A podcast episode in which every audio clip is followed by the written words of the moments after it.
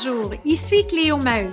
J'accompagne depuis des années des entrepreneurs et des dirigeants dans la croissance de leur entreprise. La raison d'être de ce podcast est de faire briller leur parcours souvent atypique et de comprendre la différence qu'ils font dans la vie des gens. Dans cet épisode, nous recevons Karine Martin, PDG de Starlings Entertainment. Vous découvrirez l'aventure incroyable de cette avocate passionnée du showbiz qui partage sa vie entre Montréal et Hollywood en étant à la tête d'une boîte cinématographique internationale. Bonne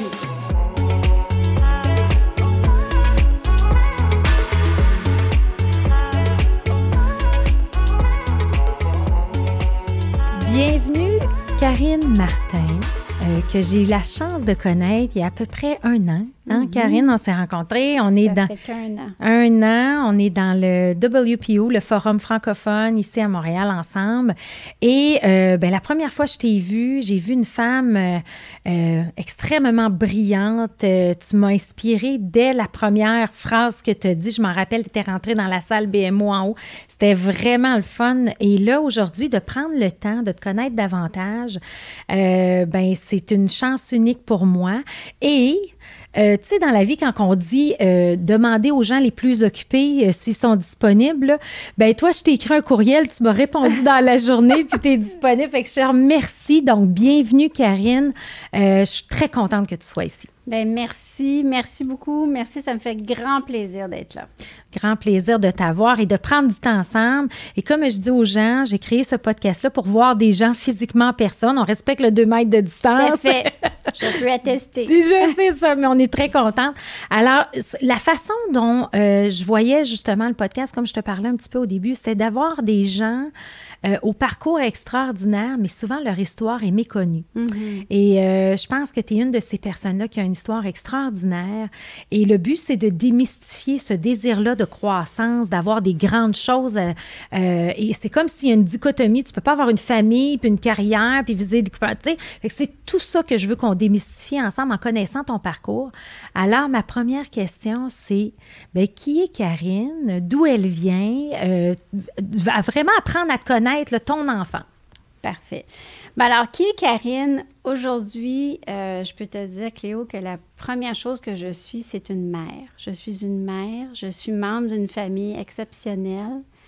Euh, je suis une membre d'une, la fille d'une femme forte, euh, la sœur d'un, frère résilient et fonceur.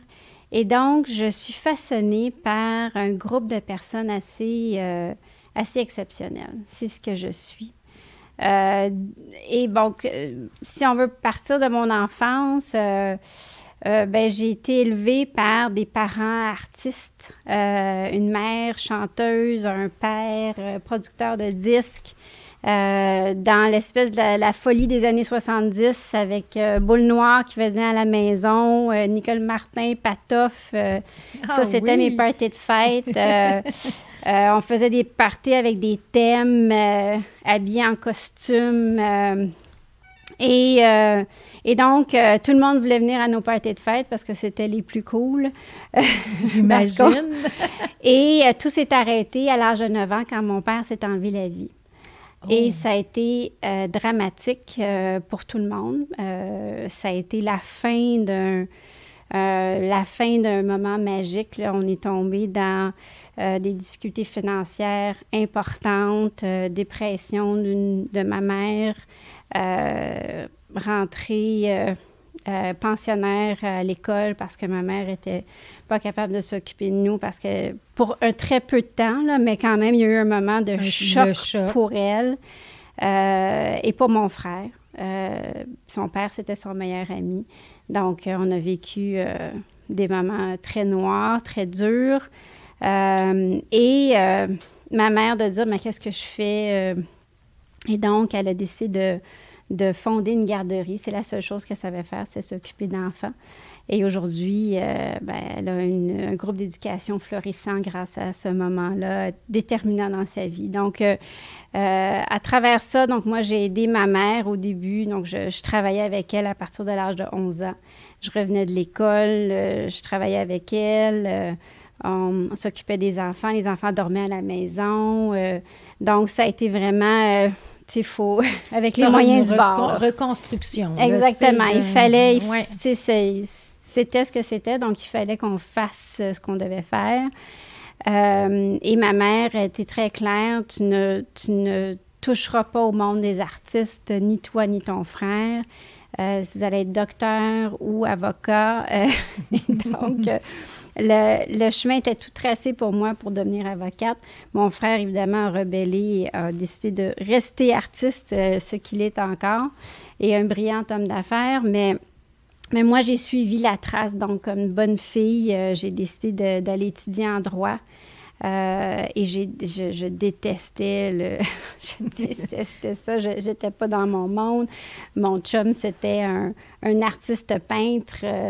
Et, euh, et, lui vivait la nuit, moi je vivais le jour. Euh, donc, euh, tu sais, c'était, j'étais vraiment pas dans mon domaine. J'avais des, des tresses, 300 tresses sur la tête jusqu'aux fesses. j'étais pas du tout dans, dans mon monde. mais je savais qu'il fallait que je suive cette trace-là parce que ma mère, avec raison, voulait que j'aie un endroit stable dans la vie puis que j'ai une vraie carrière. Et donc, euh, c'est ce que j'ai fait et j'ai été retenue pour un stage dans un grand cabinet. J'ai pratiqué dans un grand cabinet comme avocate en droit de la faillite. C'était horrible. C'était la mort dans l'âme. Euh, parce que euh, non seulement j'étais en litige, donc elle est en cours tous les jours où est-ce que ton client te déteste, la partie adverse te déteste, le juge ne veut pas être là. C'était vraiment le. C'était. Euh, la cerise sur Sunday de ne pas être sur son X, presque.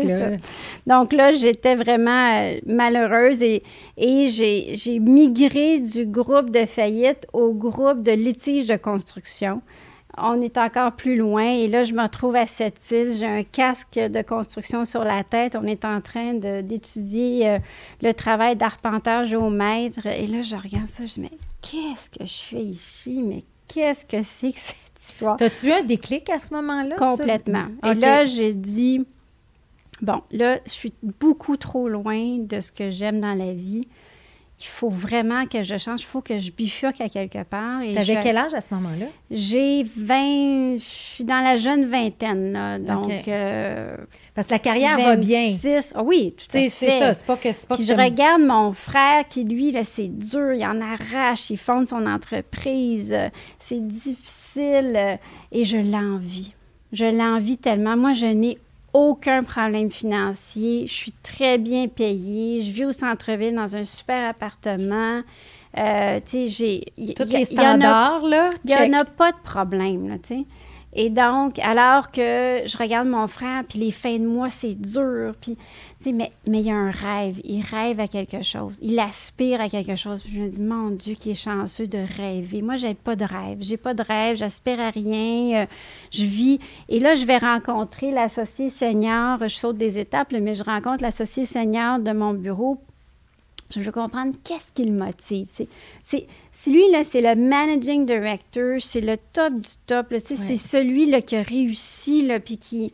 C'est vraiment le, l'avocat. Fait que je vais voir lui, je vais dans son bureau, je demande une rencontre avec lui, je veux savoir, mais what makes you tick? Qu'est-ce qui fait en sorte que toi, tu as un TikTok tous les matins? Et il commence à m'expliquer sa vie, puis ce qui le motive dans la vie? Et là, je ne m'y vois pas, mais pas du tout. Je, je vois un mur, mais solide. Mon Dieu, c'est terrible. Et, et, la majorité des avocats dans mon cabinet à ce moment-là, je ne dirais pas c'est lequel, c'était pas le, euh, Mais bon, ceux qui me connaissent, malheureusement, ça. Mais beaucoup des avocats ont la mort dans l'âme, ne sont pas heureux, vivent leur passion, vivent leur grand moment à l'extérieur de leur travail. Là, je me dis, mais mon Dieu, mais c'est terrible de cette vie-là. Tu passes 20 heures par jour, parce qu'on passait des heures de fou, là. Oui. 18 à 20 heures par jour à travailler comme des fous. Oui. Mais la passion se retrouve dans le 4 heures de sommeil ou dans les week-ends ou dans les vacances. C'est là que tu vis tes passions. Non, non, ça n'a pas de bon sens. Puis il y en a un qui a un vignoble, il y en a un autre qui a... Ils ont un paquet de choses à côté pour leur, les faire souffler, les faire respirer. Je dis, moi, je veux respirer dans ma vie de tous les jours. Et donc, euh, je décide que je veux. pivoter, je vais dans un voyage, je fais un voyage dans le sud et quand je reviens, je fais une crise, je dis, je ne veux plus cette vie-là. Puis il, y a combien, puis il y a combien de, de, temps entre le moment où tu es à cette île avec ton casque de construction, puis de revenir de ton voyage? Là, c'est quoi? C'est des mois, là. C'est des On mois. parle de, mois, là. C'est pas, pas de longues années. À... Non, non, c'est des mois.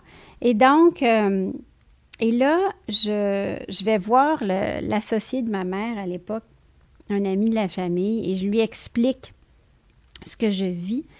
Et euh, il me dit, mais est-ce que tu connais ça, le droit des arts et spectacles? Je dis, ah ben non, ça existe? Ben oui. C'est comme, toi, tu veux être dans les arts et euh, tu es avocate, tu pourrais faire droit des arts et spectacles. C'est comme un mélange des deux. je dis, ben, c'est génial ça. Ben, je vais essayer ça. Qui pratique? Où est-ce qu'on pratique ça à Montréal? Ben, un bureau qui s'appelle Inan Blakey va rencontrer Michael Prupus. Alors, euh, je vais t'organiser ça, je le connais. Parfait, je rencontre Michael Prupis, grand cabinet, j'arrive là, waouh, c'est super. Il me parle de ce qu'il fait, mais il me dit Karine, je t'arrête tout de suite. Là, il dit Les gens de mon cabinet ne le savent pas encore, mais moi, je m'apprête à démissionner. Je dis Pardon. Il dit Oui. Il dit Moi, je démissionne, je m'en vais fonder ma propre boîte de production. Fait que la dernière chose dont ils auront besoin, c'est une junior comme toi qui ne connaît pas du tout le droit des arts et spectacles. Par contre, je connais très bien un avocat dans une petite boîte de production qui est en train d'exploser, qui s'appelle le groupe Quotient. En fait, c'est Allegro Film qui est devenu un groupe Quotient. Et eux, ils cherchent une avocate. Puis si je te recommande, je pense que tu as des bonnes chances de l'avoir. Hey, c'est super. Alors là, j'appelle, euh, j'aimerais vous rencontrer. Oui, oui, viens nous rencontrer. 1587 rue La Rivière. Parfait. de l'adresse. Certain. Et là, OK, je prends l'autobus, puis là, on s'en va. On part dans l'Est. Oh, c'est dans l'Est, c'est loin, c'est loin. Et là, et là, je débarque de l'autobus, puis là, je descends la rue, puis j'arrive à 1587. C'est un sous-sol. Et donc, je m'en vais dans le sous-sol, le rencontrer. Je suis à côté, mais je suis pas très loin dans l'Est, là, c'est pas vrai, parce que je suis à la prison Partenay, mais juste à côté de la prison. Et là, je fais cette entrevue, je m'en j'arrive de la tour euh, McGill College, et là, je suis dans le... Et là, je suis comme, mon Dieu, ça n'a pas de bon sens. Et là, ils me parlent de ce qu'ils font. Puis ça, c'est fun quand même, c'est vraiment le fun, mais ton salaire va être 50% de ce que je fais en ce moment. Wow! Ah non, écoute, ça veut dire qu'il faut que je laisse aller ma voiture, il faut que je change d'appartement, il faut que je change mon mode de vie. je, je pense pas que je suis prête à ça. Puis je dis, ben, ah non, ça marche pas pour moi, je suis désolée. Fait je retourne dans mon cabinet, puis peut-être deux jours plus tard, je m'en vais prendre un, repas sur Saint-Laurent dans un, dans un, le Taille Express. J'arrive là, et là, il y a un bonhomme qui rentre, une espèce de...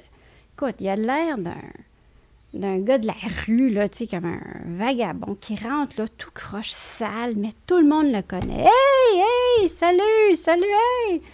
Et là, il se met à côté de moi. Jamais vu de ma vie, cet homme-là. OK. Il se met à côté de moi, puis il me dit, hey, toi, là, t'as vraiment l'air à haïr ta vie.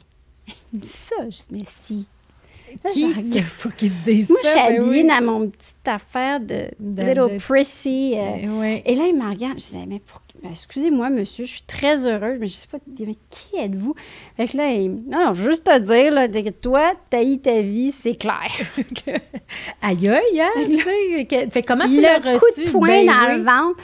Et là, je me dis, lui, c'est un malade, mais clairement, tout le monde le connaît, mais c'est qui ce gars-là? Fait que je vais m'asseoir dans mon petit coin, puis il dit, je viens m'asseoir avec toi.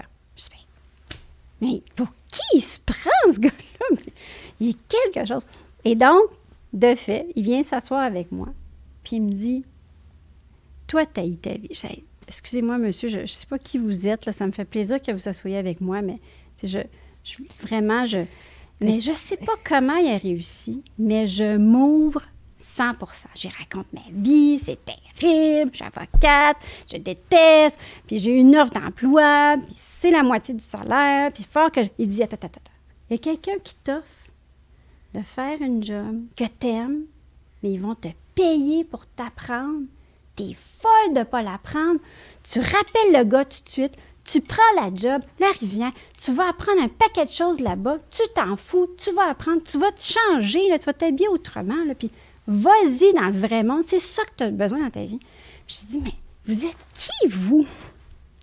Et c'était Claude Chamberlain, le fondateur du Festival du Nouveau Cinéma, qui était en train de construire l'excentrice. Et c'était pour ça qu'il était habillé comme ça. Il était en train de construire ça.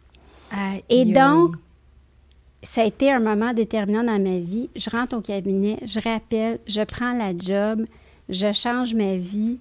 Et c'est le meilleur move que j'ai fait de ma vie parce fait que... Fait t'es allée dans le sous-sol. Ah, je suis allée et j'ai adoré ça. J'ai adoré. Premier jour de travail, euh, un producteur... Euh, là, juste pour que je comprenne, tu t'en vas pas dans un cabinet. Non, tu t'en vas dans une maison de, production, comme avocate. Comme avocate. Fait que là, tu changes complètement ton environnement. Complètement. J'ai jamais, j'ai jamais essayé, j'ai jamais fait ce travail-là. Je connais rien. Je pars de zéro. OK. Euh, mais très rapidement, je me retrouve à la maison mère de cette entreprise qui se retrouve sur McGill encore. Fait que je me retrouve encore sur McGill dans un super bureau, tout ça. Mais c'est plus ça. Là, l'environnement, je m'en fous. Je me fous de tout ça. Tout ça, c'est parti. Là, j'ai découvert ma passion. Et là, je décide, je rentre, je rentre dans un chemin. Alors, le chemin, ça a été, il faut que je devienne une experte dans ce domaine-là. Je suis retournée en cabinet. Mais en entertainment law, droit, droit des arts et spectacles, j'ai beaucoup appris. Huit mois plus tard, j'étais mariée, je vivais à Los Angeles pour une boîte de production euh, euh, germano-américaine. Fait que je faisais euh, Los Angeles, Munich pendant deux là, attends, ans. Là, attends, là, j'ai perdu des bouts. Quand, quand toi, tu dis, fait que là, tu as fait... J'ai travaillé là huit mois. Tu as travaillé huit mois dans cette boîte-là, tu as tout appris. Ben, j'ai pas tout appris. Je pensais que j'avais tout appris. J'étais convaincue que j'avais tout appris. c'est clair. Parce que tout le monde, c'est des morons. Et moi, je comprends tout. et, j'ai réalisé très vite que j'avais rien appris, mais, mais bon, là, tu as l'impression que tu as tout appris. Je retourne en cabinet. OK. Tu retournes en cabinet. Je suis recrutée. Tu es recrutée pour l'entertainment. Entertainment. Ce, que ce que je voulais faire quand je suis allée voir Michael Propus, je suis recrutée. Et là, je rentre dans un cabinet et je commence à faire du droit des arts et spectacles, mais en financement de films. OK.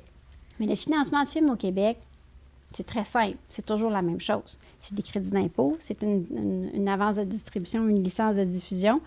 Euh, et c'est tout. Il n'y a, rien d'autre. C'est des aides gouvernementales puis une licence locale. c'est toujours la même chose comme financement. Et là, je disais, non, je tourne en rond, je tourne en rond, c'est tout le temps la même affaire. Huit mois plus tard, je décide, je me fais recruter à Los Angeles pour aller vivre là-bas pour être euh, vice-présidente affaires commerciales et légales, une boîte de production qui avait des bureaux à Los Angeles et euh, en Allemagne. Et la raison pour laquelle ils m'ont recruté, c'est que le fondateur de cette entreprise-là, c'est lui qui avait vendu l'entreprise de La Rivière. Là. Oui. Donc, cette entreprise-là a été vendue à un groupe et lui, quand il a vendu, il était allé à Los Angeles. Et donc, il me connaissait de là. Quand il est arrivé là-bas, il a fondé son entreprise, ça allait bien. Il avait besoin de recruter une avocate qui comprenait les coproductions internationales, ce que j'avais appris. Et donc, il m'a recruté, puis c'est là que je me suis retrouvée à Los Angeles. Fait que là, tu te retrouves à Los Angeles. Là, tu es rendue à quel âge quand tu arrives à Los Angeles? J'ai 30 ans. 30 ans. Ben, j'ai 29 ans. Je vais avoir 30 ans cette année-là. Mm, OK. Et, là, et là ton, ton mari t'accompagne? Bien, mon mari, je l'avais rencontré huit mois avant. OK. Alors que j'étais encore avocate. Donc, lui, il a vu toute cette espèce de transition-là, comme sais, j'étais avocate, et là, tout d'un coup, non, je veux plus être avocate, non, je vais là, je vais aller vivre à Los Angeles, là, on part, on se marie, bouf, on part. il a fait comme, hé, OK, OK, OK. Puis lui, est-ce qu'il était dans le même domaine que toi à ce moment-là? Ben alors, lui, il travaillait à la SODEC, qui est la Société de développement euh, des entreprises culturelles, qui est une société d'État qui finance euh, le cinéma notamment. Et donc, lui travaillait là et on s'est rencontrés euh, dans un cocktail.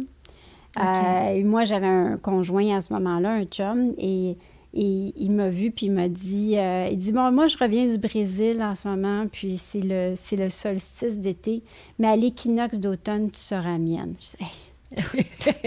c'est beau, la philosophie, là. je dis, hey, t'as du culot, mais pour qui tu te prends? Et euh, effectivement, euh, ben on, on s'est mariés huit mois plus tard.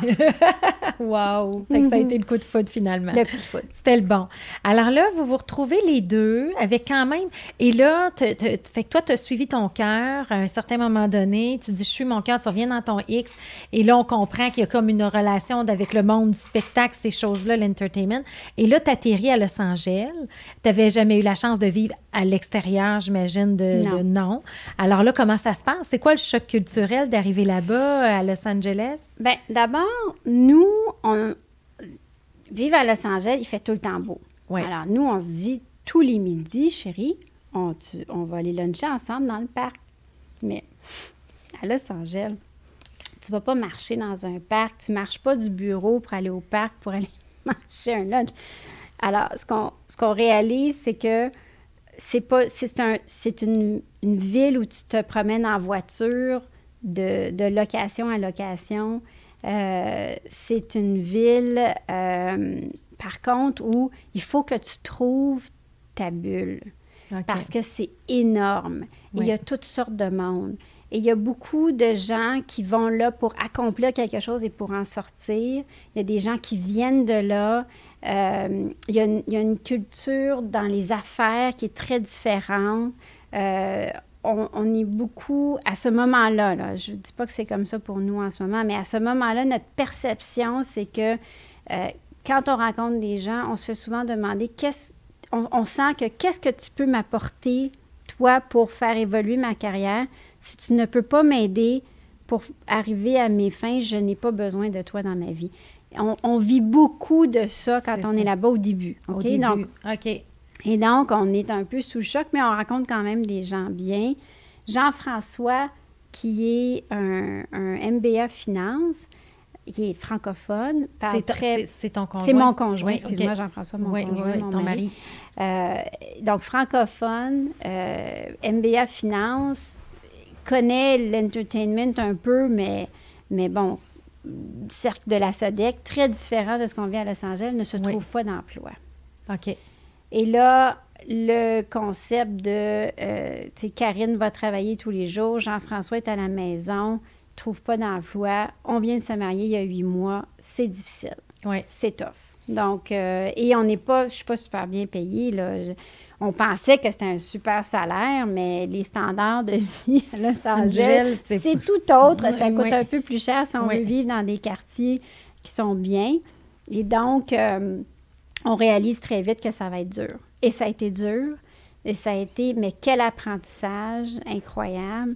Mais ça a été une épreuve de couple, une épreuve de vie, une épreuve de carrière. Euh, mais ça a été très formateur.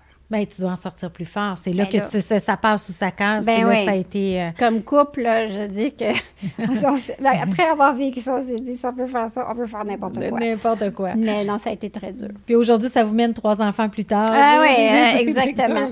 Mais Jean-François décide à ce moment-là de fonder ce qui est devenu notre entreprise de maintenant il y a 20 ans, Mediabiz. OK. Donc, il a commencé par offrir des conseils financiers à euh, des investisseurs ou à des producteurs qui cherchaient à financer leur projet. Puis là, tu vas m'expliquer, parce que moi, je connais pas du tout ce monde-là. Et là, comment, parce que tu as expliqué au Québec ici, tu sais, la roue est assez Mm-hmm. simple, comment ça fonctionne. Mais comment ça marche, justement, à Los Angeles? Mais c'est. euh, il y a beaucoup de. D'abord, c'est la loi du marché. OK. Alors qu'au Québec et dans le reste du Canada, et heureusement, euh, il y a un système où l'État supporte la culture. oui. Et euh, étant donné qu'on est, une, euh, pour le Québec surtout, là, un petit bassin francophone au sein d'un énorme océan anglophone, heureusement que l'État est là pour supporter les créateurs locaux et euh, ça a donné un, un- un ensemble de créateurs extraordinaires au Québec. Euh, mais il n'y a pas ça euh, aux États-Unis. Donc, c'est la loi du marché, c'est la loi du plus fort et le marché est mondial. Et donc, euh, financer un film, il y a toutes sortes de façons de le faire. Il y a le producteur qui, qui s'acharne à, aller essayer de chercher des relations, des amis, des, de la famille, euh, tu sais, de, de, ramasser des petits bouts. Euh, après ça, il y a vraiment des investisseurs institutionnels, que ce soit des banques, des groupes d'investissement qui sont très bien organisés, qui veulent faire affaire seulement avec euh, des, des, producteurs ou des artistes qui ont déjà bien performé. puis après ça, bien, il y a le système des, des, des studios. Euh, donc, les grands studios, puis bon, tout ce qu'il y a entre les deux, c'est-à-dire il y a des plus petits euh, acteurs euh, dans, quand je parle d'acteurs, je veux dire d'acteurs dans le domaine de la distribution, qui sont des qui sont pas nécessairement désignés, mais qui sont des, des plus petits exploitants de, d'œuvres audiovisuelles. Et donc, nous, ce qu'on faisait quand j'ai commencé à Los Angeles, on s'était spécialisé en coproduction internationale, ce qui se faisait très peu aux États-Unis à l'époque. vous aviez trouvé votre niche pour vous démarquer, parce que vous étiez deux Québécois. Oui. Bien, en fait, on est deux Québécois. Euh, donc, donc euh, juste pour revenir, là, donc, moi, je travaille encore chez euh, ce qui s'appelait à l'époque New Legend Media, qui était une compagnie qui faisait de la coproduction internationale et donc qui était basé à Los Angeles, qui avait un bureau associé à Munich. Et euh, les projets étaient développés à Los Angeles, donc toutes les idées venaient de Los Angeles. Après ça, on allait tourner au Québec, on faisait des coproductions avec l'Allemagne. Et donc, ça, ça nous démarquait beaucoup parce que beaucoup de notre financement venait de sources euh, euh, d'aide gouvernementale d'autres pays tout en utilisant euh, des, des, ressources euh, de créatives américaines. Euh, donc ça, ça nous démarquait beaucoup. Et ce qu'on a remarqué, c'est que très peu de producteurs à Los Angeles savaient comment monter ce genre de financement-là. Et donc Jean-François et moi, quand on a fondé Mediabiz, on est devenus comme des espèces de conseillers pour permettre aux producteurs américains de structurer un petit peu ces coproductions internationales-là. Fait que c'est un peu ça. Et la chose, ce qui nous a c'est qu'en Allemagne, euh, je dis ça très brièvement pour ne pas emmerder les gens, mais en Allemagne, il y avait une aide gouvernementale que, qui était comme une, espèce d'erreur dans, le, dans la loi d'impôt euh, allemande. Et cette erreur-là, c'est devenu comme une espèce de, de, source de permettre à des investisseurs d'investir en cinéma puis d'avoir une déduction fiscale énorme. Donc, il y a des milliards de dollars qui se sont levés en Allemagne. Et nous, étant donné qu'on comprenait ça, on est devenus comme des représentants d'investisseurs ben allemands pour des projets à Los Angeles. Mais on a décidé de, de, de quitter Los Angeles et de prendre la voiture et de revenir à Montréal en voiture. D'abord, ça nous a permis de faire un road trip incroyable. ça, ça fait combien d'années que vous étiez à Los Angeles? Deux ans. On était deux, deux ans. à Los Angeles, puis là, on prend le road trip. on, prend un road trip, on rentre à la maison. Pourquoi? Pour plein de raisons. Un, c'était après le septembre 2001. Ça a été un choc total pour tout le monde. Euh, fait qu'on voulait rentrer. Deux, euh, on voulait avoir des enfants. Puis on savait que si on se lançait en affaires, qu'il fallait qu'on ait un support familial, donc il fallait qu'on revienne à nos parents.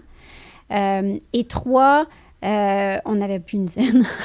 Et donc, euh, il fallait il fallait qu'on ait des ressources financières. Donc, mon frère nous a beaucoup aidés, ma mère nous a beaucoup aidés. Puis là, ben, ça nous a permis de, de fonder l'entreprise. Puis par la suite, on a eu d'autres investisseurs, d'autres investisseurs, des anges. Donc, nos anges, Jean-Marc Lafayette, David Clark, euh, Max Joker, ma mère, Marie-Claire. Donc, ils sont tous venus puis nous ont aidés à, à faire grandir euh, Mediabiz. Voilà. Mediabiz. Puis ça a été quoi le trip en auto, là? Tu sais, quand tu dis là, tu sais... Ah, ça a été... Écoute, d'abord, on est parti de là. On est parti avec un U-Haul oui. avec notre voiture derrière. Et euh, on a réalisé très vite qu'on n'allait certainement pas passer à travers les États-Unis en U-Haul. What a waste. Non, non. On, donc, on s'est arrêté euh, à Phoenix où vivait un de nos amis, un Québécois qui, qui, vivait à Phoenix. On lui a donné tous nos meubles. On a laissé le U-Haul, on a pris la voiture, on a pris juste nos vêtements, puis on est parti en road trip. Et on a fait, on n'avait pas de pneus d'hiver, parce qu'on n'était pas capable de s'en payer. Alors, on ne fait pas.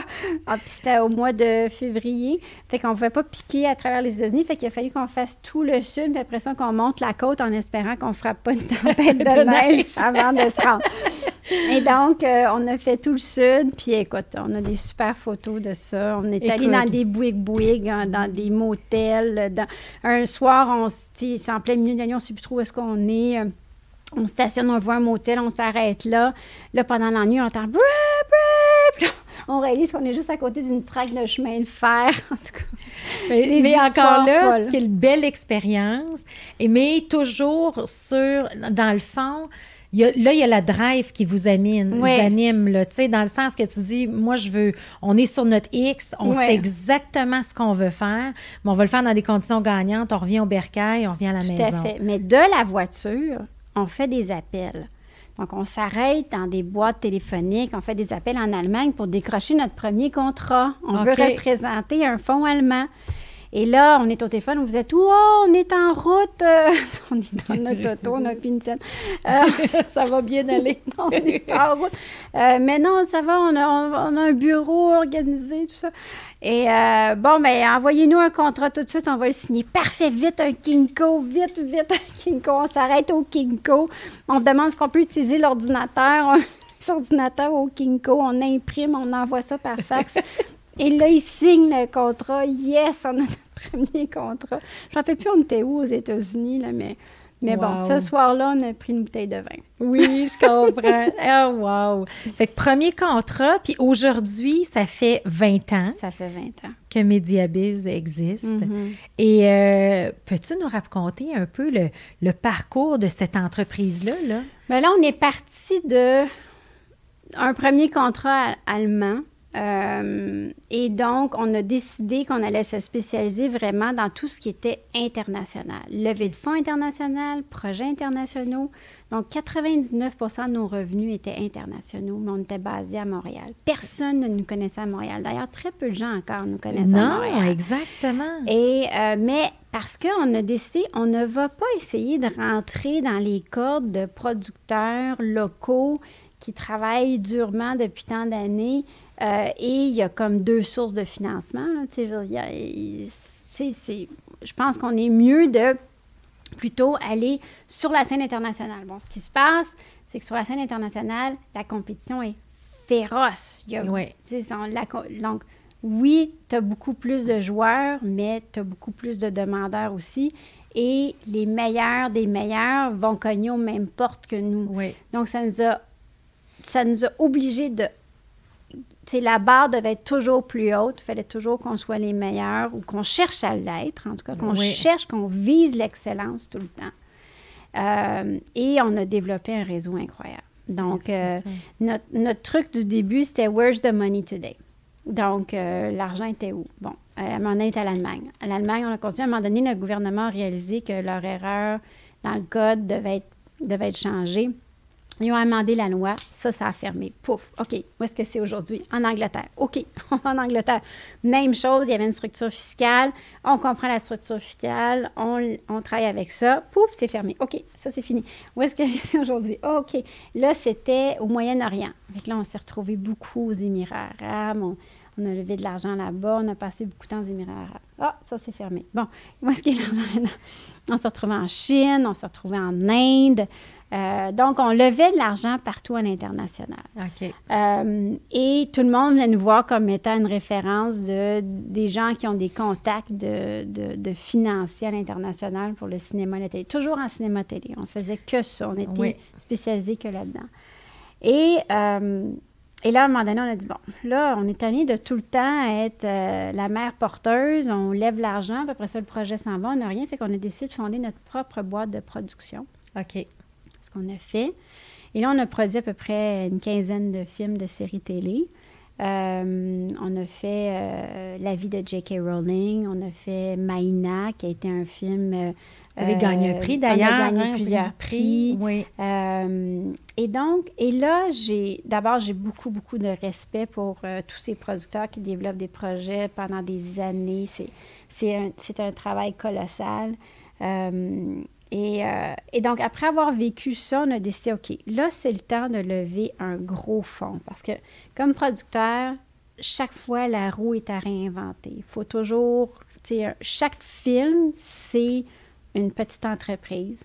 Donc, il faut partir de zéro, il faut développer ton produit, il faut attacher les, les, participants, il faut aller lever de l'argent à chaque fois. Puis on s'est dit, là, il faudrait qu'on crée un système qui nous permette d'avoir le contrôle au moins d'une partie des fonds. Comme ça, on a une partie du travail déjà fait. Donc, on a décidé de lever un, un plus gros fonds. Et c'est là qu'est arrivé, euh, il y a à peu près trois ans ou quatre ans, on décide, Jean-François et moi, OK, là, c'est le temps de lever un, un fonds à l'international. On retourne à l'international. On, s'était un petit peu isolé au Québec pendant quelques années. Un, parce qu'on avait les enfants, euh, on voulait voyager moins. Euh, mais, et donc là, je décide, on part. Et ce qui se passe, c'est que. Mais juste pour que je comprenne bien, parce que moi, je. Parce que moi, je, pour que je comprenne bien, quand tu dis lever un fonds, est-ce qu'il faut que tu aies l'idée du projet avant de lever le fonds? Mm. Tu sais, juste la façon dont ça fonctionne. On levait un fonds pour une série de projets à déterminer. OK. Ayez confiance en nous. On va gérer votre argent et on va trouver les projets. OK. C'était ça l'idée. OK. Et donc, euh, et donc ce qu'on a fait, c'est que on est allé aux États-Unis et on a commencé à, aller à la recherche d'investisseurs potentiels. Et il y a deux choses qui sont arrivées en même temps. Un, une investisseur basée au Wisconsin, elle voulait investir en cinéma, mais elle ne voulait pas le faire seule et elle voulait le faire avec quelqu'un qui avait de l'expérience. Donc, ils m'ont recruté. Donc, moi, pendant que je cherchais, elle m'a recruté. Et ça, ça a été notre premier fonds et compagnie de production Starlings Entertainment, une compagnie qui est basée à Los Angeles et à Montréal, qui produit et finance des films et des séries télé. OK. Et donc, en association avec cette dame.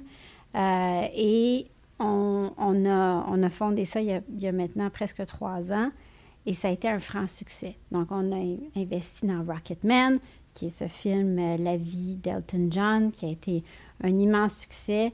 Euh, et on a aussi, euh, on a ouvert une, une division télé, euh, deux séries télé qu'on a, dans lesquelles on s'est, impliqué.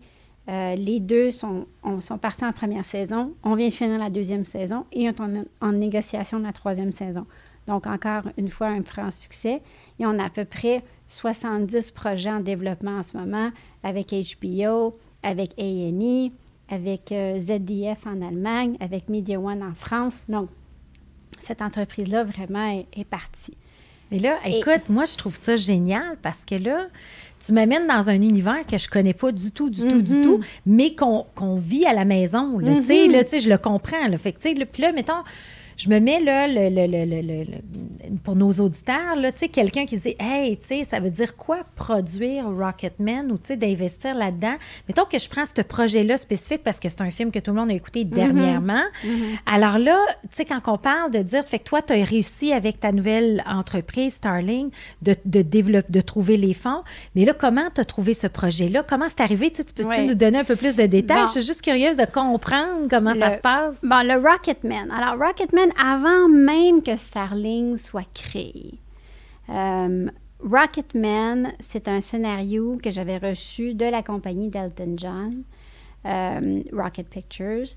Et euh, à l'époque, c'était euh, Tom Hardy qui était dans le rôle principal et c'était Michael Gracie qui a depuis fait The Greatest Showman, qui n'avait jamais réalisé un film à grand déploiement.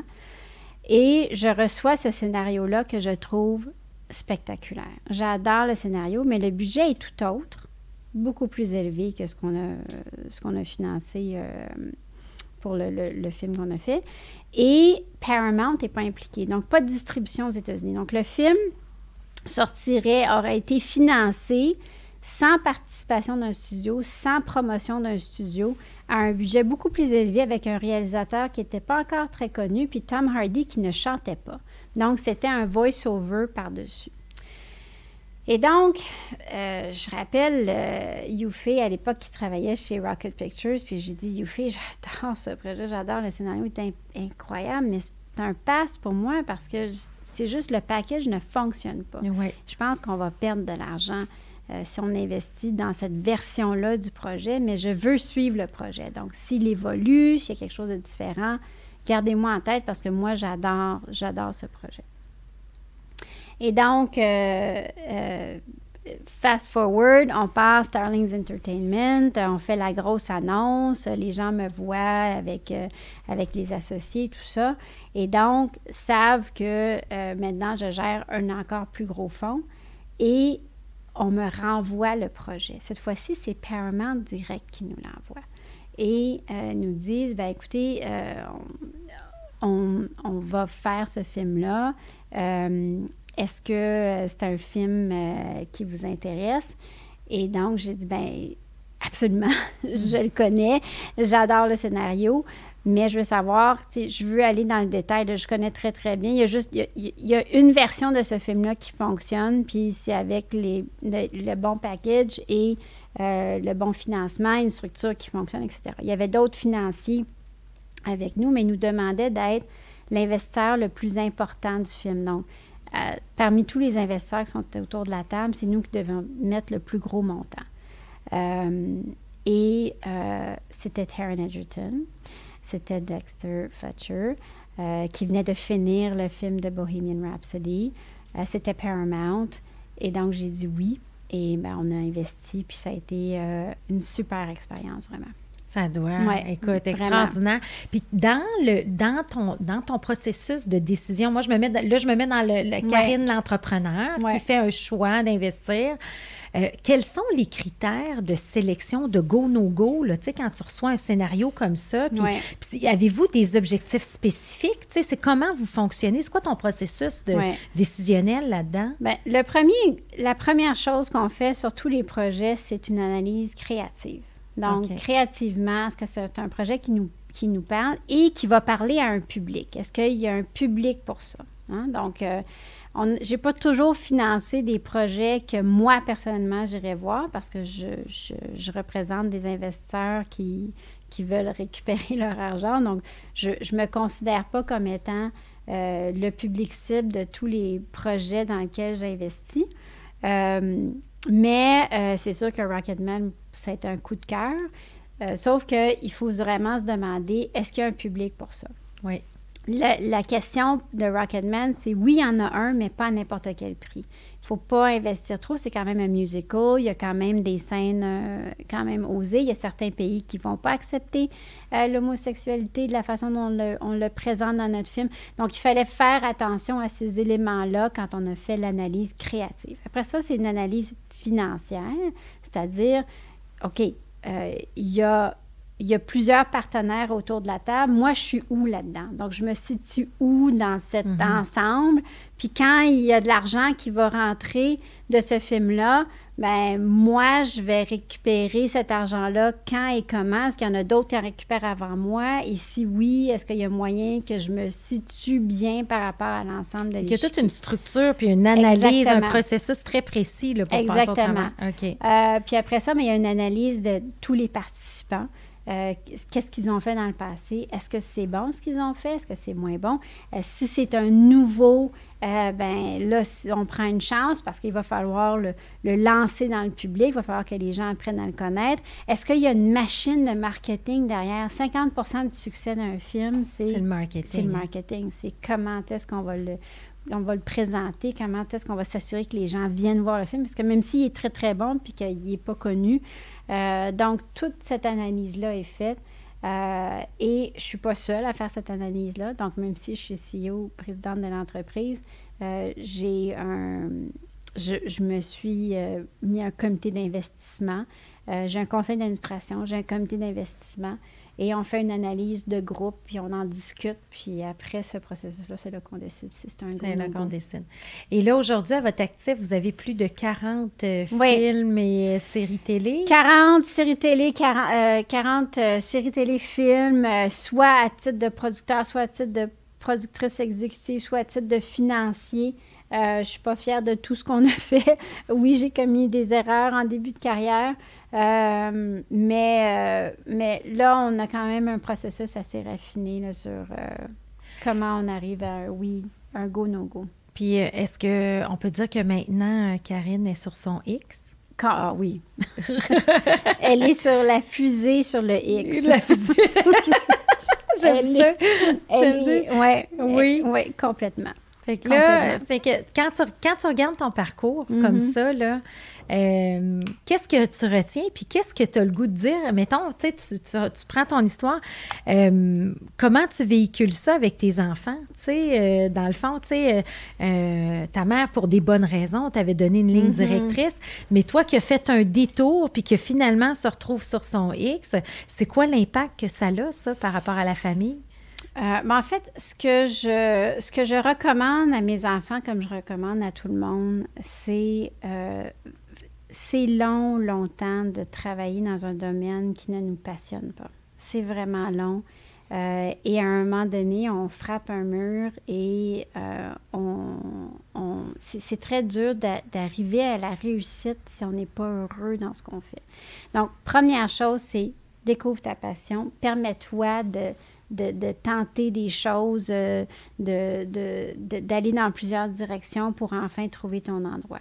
Une fois que tu trouves ton endroit, vise pour l'excellence. Vise pour le, meilleur. Vise pour le dépassement de soi. Euh, le slogan de l'école de ma mère, c'est toujours plus haut, toujours plus loin. Donc, c'est comme ça qu'elle m'a élevée, puis c'est comme ça que j'élève mes enfants. C'est quoi que vous choisissiez. Peu importe, il n'y a pas de saut-métier, il n'y a pas de sous-métier. Tu choisis où est ta passion, puis là, tu vises l'excellence. Mm-hmm. Puis c'est sûr que tu vas réussir. Et moi, ça, moi il n'y a jamais eu de moment où, euh, où mon objectif, c'était de faire de l'argent. Sauf quand il y a eu ce moment-là où j'ai hésité, j'ai pas pris la job parce que quand, et ça aurait été un terrible choix de rester comme avocate juste pour des raisons financières. Ça aurait été, j'aurais eu la mort dans l'âme toute ma vie.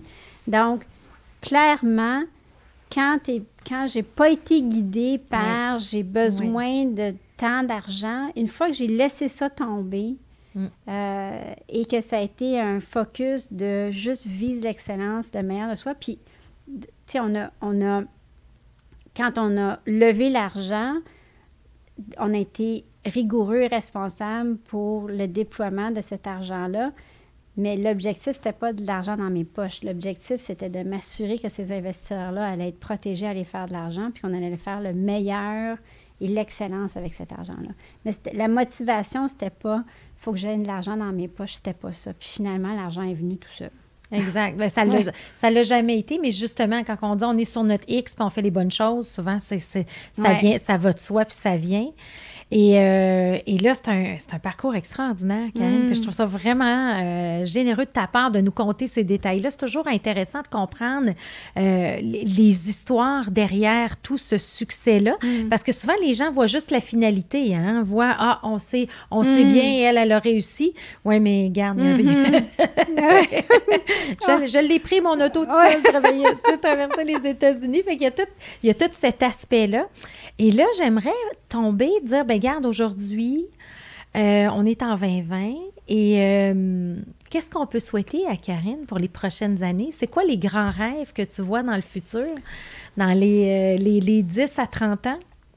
Bien là, le grand rêve, c'est que, tu l'as mentionné un peu plus tôt, Chloé, ma mère est fondatrice de ce groupe d'éducation-là. J'en ai parlé un peu. Elle a fondé un groupe d'éducation qui est aujourd'hui plusieurs garderies, une école primaire, une école secondaire. Euh, et euh, dans mon et je suis membre du conseil d'administration de cette entreprise-là. Euh, mais je suis aussi très impliquée en ce moment dans la mise en place d'une série de films pour enfants. OK. Films famille. Donc, films et séries télé où est-ce que tout le monde peut se mettre autour de la télévision ou aller ensemble au cinéma puis voir un, bon contenu familial. Et le grand rêve, c'est de marier euh, cet environnement-là que, que, ma mère, Mère Claire, a, comme développé autour de l'Académie Mère-Claire et qu'elle a créé ce monde-là de rêve pour les enfants. Mais moi, je suis en train de créer un monde de rêve du côté audiovisuel. Puis, quelque part, tout ça va se rejoindre. Donc, euh, oh, ça, c'est le rêve euh, des dix prochaines années. Les dix prochaines années et de revenir un peu, tu sais, c'est de co-créer quelque chose de grand, mais pour, mm-hmm. pour la famille. Et d'entrée de jeu, la première chose que tu nous as nommée, parle-nous de toi, tu nous as parlé que tu étais membre d'une famille exceptionnelle. Mm-hmm. Alors, c'est de continuer à contribuer à tous ces éléments-là. Tout à fait. Génial. Et ton conjoint, lui, embarque dans toute cette aventure-là. Il aime ça, les, les, les, les idées. Euh... Ben, mon conjoint, c'est un, c'est un homme de, de c'est un homme de principe, c'est un homme de grandes idées, c'est un homme de grands changements. Euh, Jean-François, il va être satisfait quand on aura changé quelque chose dans le monde. OK. Jean-François, il veut. Euh, il veut apporter, il veut laisser, euh, il veut laisser, il veut léguer quelque chose derrière, plus qu'à juste sa famille. Il veut léguer quelque chose à, l'humanité. Avoir un impact. Il veut avoir un réel, impact. Et et donc, lui, on est loin du compte pour l'instant. lui, ce qu'il dit, c'est il faut voir encore plus grand. Il faut voir encore plus grand. Donc, Jean-François, c'est dans les grands mouvements, les grands changements. Et euh, Jean-François, c'est un, un homme de, de famille, c'est un homme qui, qui m'a appris à voir très grand. Euh, mais il trouve que je vois encore un peu trop petit. OK. Lui, c'est. Il va falloir aller beaucoup plus haut. Euh, puis, écoute, c'est génial d'être avec quelqu'un comme ça. C'est un homme avec euh, plein de. Il a de l'ambition, il voit grand. Euh, et c'est quelqu'un qui veut qu'on fasse, qu'on ait un impact euh, sur, euh, sur l'humanité. Exact. Bien, c'est ça. Puis en bout de ligne aussi, là, tu sais, moi, je le vois, le cycle des entrepreneurs à succès, c'est souvent des entrepreneurs qui ont des histoires atypiques, hein, mm-hmm. qui, ont, qui, ont, qui ont connu leur lot de difficultés. Puis le jour où ils connaissent le succès, c'est absolument pas une finalité en soi. C'est de dire, ben OK, c'est quoi l'impact? Mm. Là, on voit l'impact social, l'impact environnemental, l'impact pour changer le monde euh, à leur façon. Donc, euh, faire la différence dans la vie des gens. Fait que ça, c'est le fun. Et ça vous, vous, combine. Tu sais, moi, je dis toujours dans ma, la fameuse méthodologie euh, Gazelle, le but hautement audacieux et grandiose. Mm-hmm. Il faut vous le concocter tous les deux vers un objectif commun. Tout à fait. Mais c'est nos 50 ans cette année, fait qu'on a décidé qu'on allait chercher ça ensemble. On allait chercher ça ensemble. Parle-moi de ça, c'est excellent.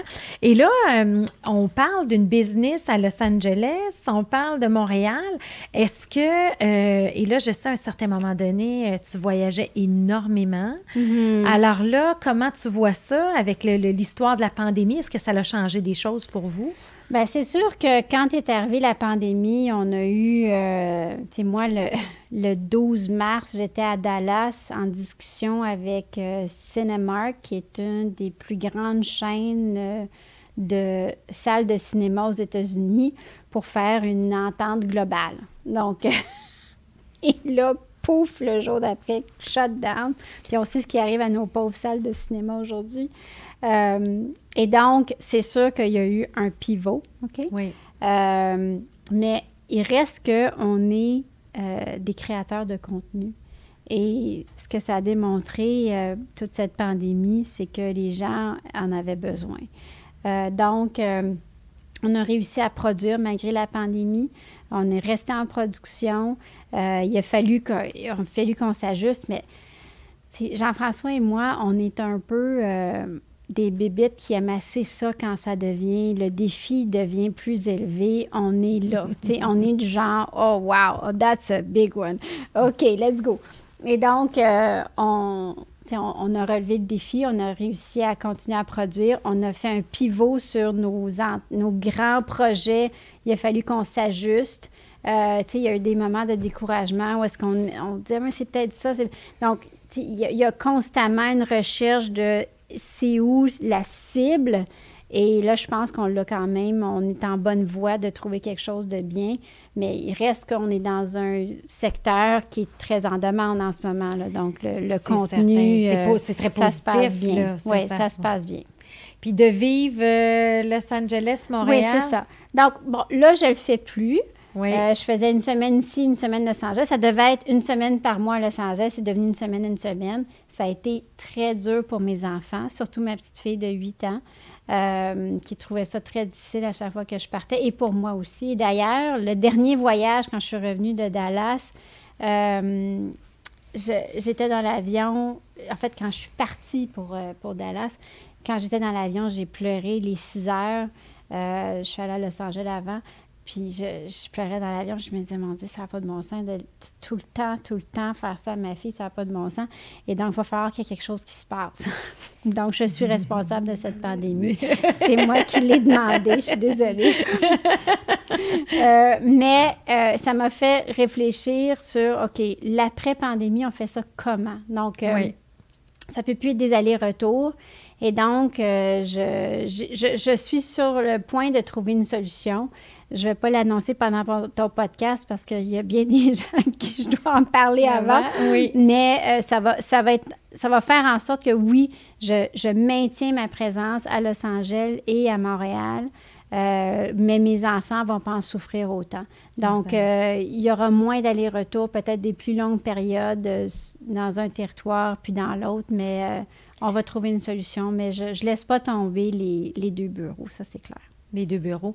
Puis ce qui est intéressant, dans le fond, c'est que tu, tu ça l'a permis ce réajustement-là, ce réalignement-là mm. qui était euh, essentiel, en fait, dans, dans, dans, dans la composition de, de, autant le familial que, le professionnel. Ben, ça m'a permis de vraiment avoir le temps de prendre le recul, de dire, OK, mais c'est quoi la vraie bonne solution? Oui. C'est pas l'aller-retour, il y, a une vraie bonne solution ici. Puis là, je, ça m'a permis de vraiment y réfléchir, puis de aussi sonder mes enfants, ce qu'ils voulaient vraiment. Ce sont quand même des années, euh, des années importantes, des années charnières pour eux. Donc, euh, je voulais m'assurer que ça va être bon pour tout le monde. Je pense qu'on aura trouvé une bonne solution très bientôt. On aura trouvé une bonne solution. Ben, c'est bien, c'est bien. Et euh, qu'est-ce qu'on peut souhaiter pour Karine, la femme, dans les prochaines années? Bien, la santé, euh, d'abord et avant tout, parce que euh, quand je, touche du bois ici, euh, heureusement qu'on a eu la santé à travers tout ça, à travers toutes ces années-là, parce qu'on a eu des moments difficiles. Donc, j'imagine que sans la santé, ça doit être assez difficile. Donc, d'abord et avant tout, la santé, puis la santé pour ma famille. Euh, puis après ça, de, je pense de, de, continuer à rêver. Je pense qu'il faut juste euh, continuer à rêver puis d'avoir euh, peut-être les moyens de mes ambitions. pour atteindre ce but-là hautement audacieux et grandiose, exactement. Puis, est-ce qu'il y a quelque chose que tu aurais aimé qu'on discute, qu'on n'a pas pris le temps? Hmm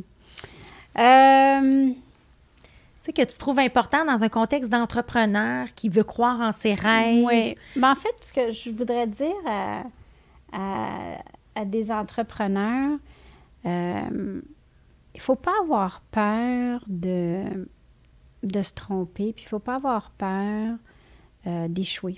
Mm. Euh, puis un échec, c'est pas, c'est pas négatif, un échec. En fait, c'est une occasion d'apprendre. Euh, c'est une occasion de s'ajuster.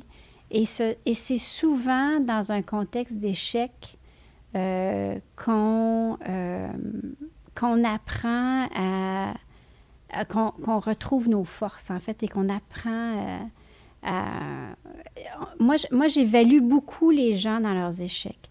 Tu sais, quand, quand, quand, ça va vraiment mal, comment la personne va réagir à l'échec, comment la personne va se sortir de cet échec-là? Euh, il y a beaucoup de gens qui nous regardent quand on a un échec. il y a beaucoup de gens qui vont voir comment est-ce que cette personne va se sortir de ça. Et, euh, et ces moments-là, ce sont des moments où il ne faut surtout pas abandonner, il ne faut surtout pas se, trouver mauvais. C'est là que vous pouvez exceller. Mm. C'est dans l'échec. Et c'est grâce à ces échecs-là que vous allez éventuellement exceller parce que vous aurez tellement appris. Donc, euh, moi, c'est ce que je dirais à, un entrepreneur. Puis de ne pas avoir peur euh, d'avoir confiance aussi. Mm. Beaucoup d'entrepreneurs ont. Oui, mais là, euh, dans ce deal-là, c'est lui, mais. Il y, a, des choses, il va falloir que tu aies confiance en tes partenaires. Puis, et oui, il y a des partenaires qui vont te mettre le couteau dans le dos, puis ça va arriver. Puis, ce sera vite des gens que tu vas devoir laisser aller. Moi, je pense qu'il faut légalement bien se protéger, mais c'est OK d'avoir des partenaires. Puis ça permet de, de l'hypercroissance, justement. Euh, c'est de d'oser. Euh, d'oser euh, travailler en partenariat, en collaboration. donc, pas avoir peur d'essayer des choses, des collaborations, puis... Ah oui, il ne faut pas avoir peur d'essayer. Faut... Puis il faut apprendre à risquer aussi. Il ne faut, pas avoir peur du risque. Mon mari et moi, on n'a pas eu peur du risque. On a risqué notre maison, on a risqué 100 euh, de nos, de nos avoirs plusieurs fois. Euh, mais, euh, mais voilà, on en est où on en est. On en est, on en est. Ben, on en est dans une, avec une une, belle heure passée ensemble, euh, Karine, où c'est touchant, c'est émouvant. Euh, puis moi, je vois la petite fille de 9 ans aujourd'hui qui, mm-hmm. aujourd'hui, n'a pas peur de rien, puis qui a fait d'un obstacle une victoire, puis d'avoir cette belle relation-là avec ta famille. Bien, je te remercie infiniment de ce partage-là. Tu es vraiment une femme extraordinaire, une grande pointure, vraiment. Alors, merci beaucoup. Merci à toi. Merci.